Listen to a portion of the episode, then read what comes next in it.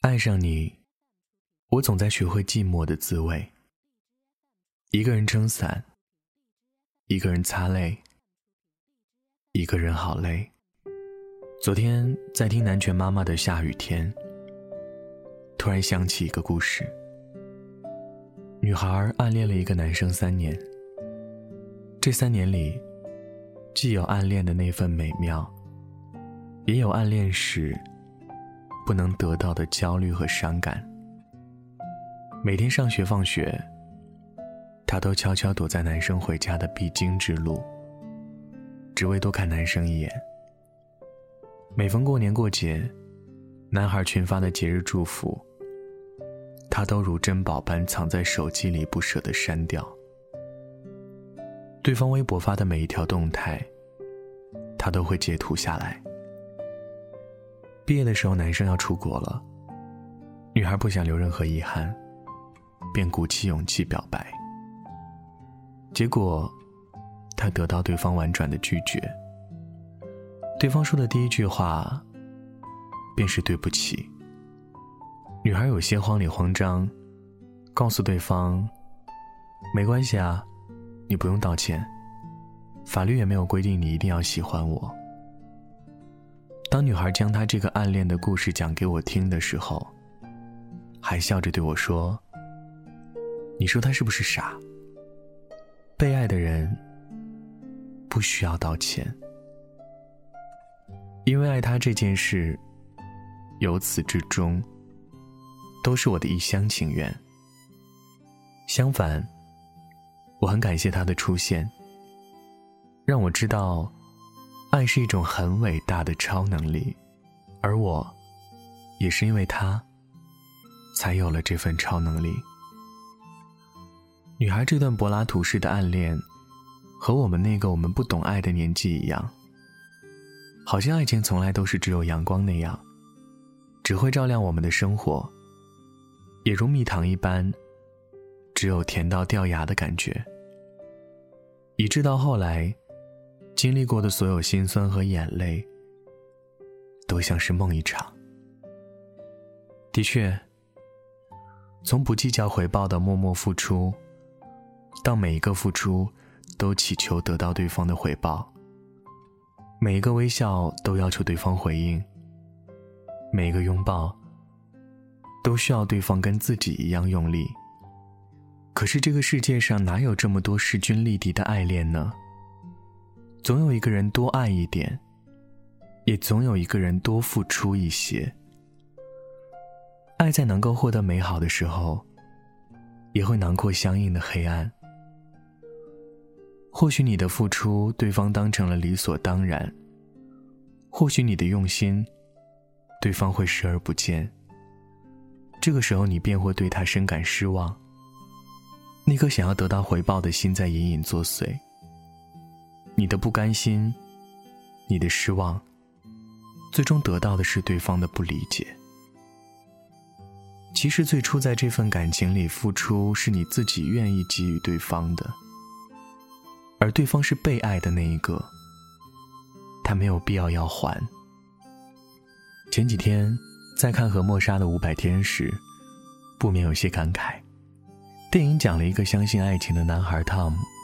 和从小不相信爱情的女孩 Summer，从相识、相恋到分开的故事。Summer 对待爱情的态度是：世上没有爱情，那根本就是幻想；而他们的态度却是：当你感觉到爱的时候，你就会明白。后来，汤姆和 Summer 在一次醉酒之后表白了，两个人做遍了情侣将要做的事情。但是他们始终没有在一起。汤姆想用自己的爱和真诚去感动对方，可最终，Summer 还是离开了汤姆。在电影里，无论是失恋的汤姆，还是汤姆的朋友，都觉得 Summer 很决绝，是他对不起汤姆。其实，在这份你情我愿的爱情当中，又有谁对谁错呢？难道爱一个人？就一定可以得到对方的回应吗？爱情本来就是不问对错的东西，爱和不爱都没什么好抱怨的。谁叫你爱那个人呢？这段感情里走的每一步，你都是知道并且接受的。对方也没有拿着刀，逼着你必须要爱我。你的付出，你的爱都是你愿意的。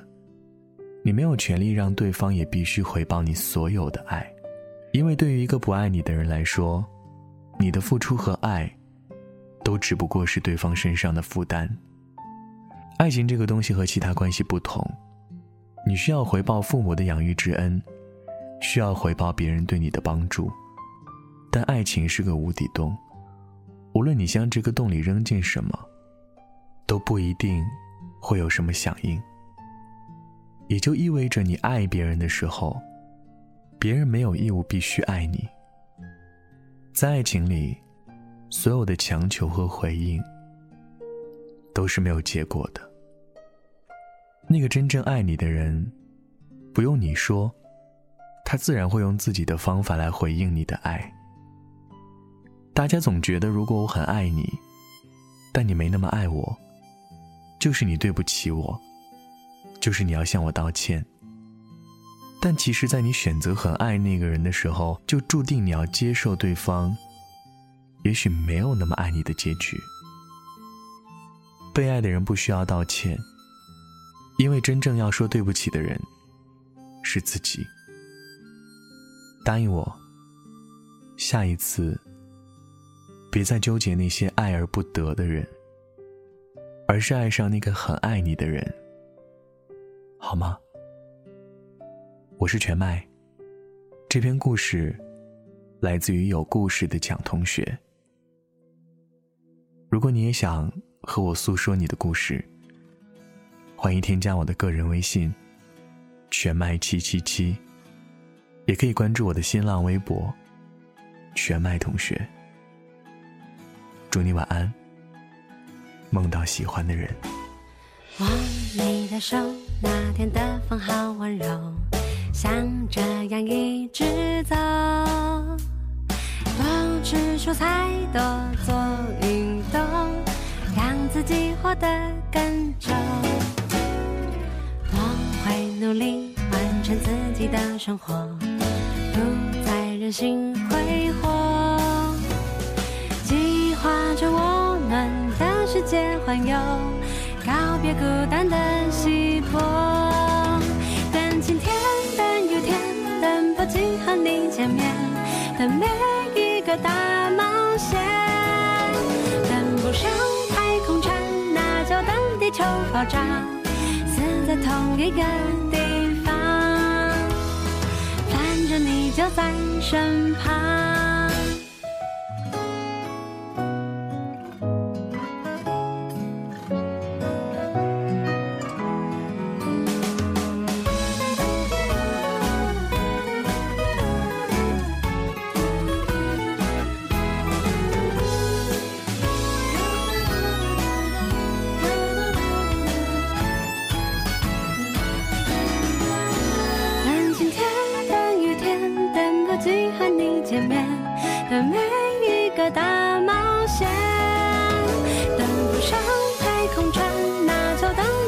爆炸，死在同一个地方，反正你就在身旁。